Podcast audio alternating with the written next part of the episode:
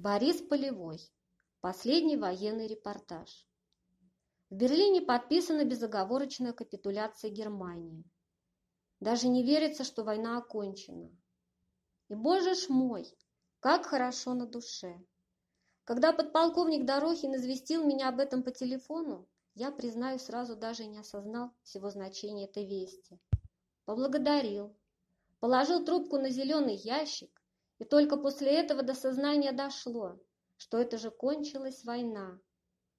Достал из кармана фотографию жены, сына, крохотной чернявой Алены и, в этом стыдно признаться, вдруг заплакал. Заплакал первый раз за всю войну. А через полчаса в белесой майской ночи деревья старого парка просто-таки затряслись от беспорядочной разнокалиберной стрельбы. Полили все, кто из чего. Полили, не жалея патронов. К чему они теперь, когда кончилась война? Признаюсь, и я не утерпел и опустошил обойму в раскрытое окошко. За этим несерьезным занятием и застал меня фоторепортер-капитан Николай Фиников. На нем не было лица. «Товарищ подполковник, налет на штаб?» «Какой налет? Что с вами? У меня в комнате пули свистят.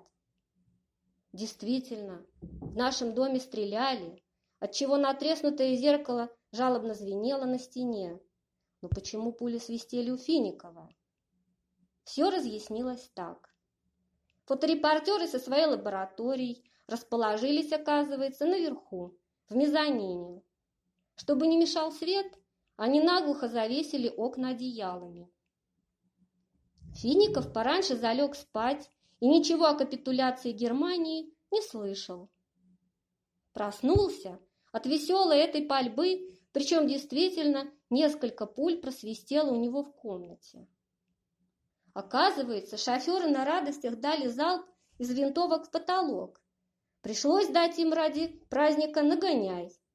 И вот теперь, притихшие, пристыженные, они накрывали в комнате праздничный пиршественный стол.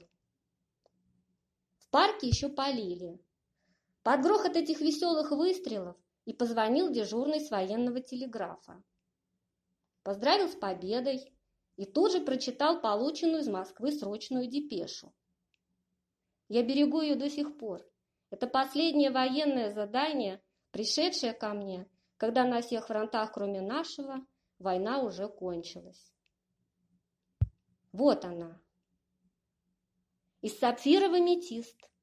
Вручить немедленно корреспонденту «Правды» подполковнику Полевому. Подробно осветить освобождение Праги. Место не ограничиваем. Учтите, корреспондент комсомолки Крушинский едет в Прагу танками Лилюшенко.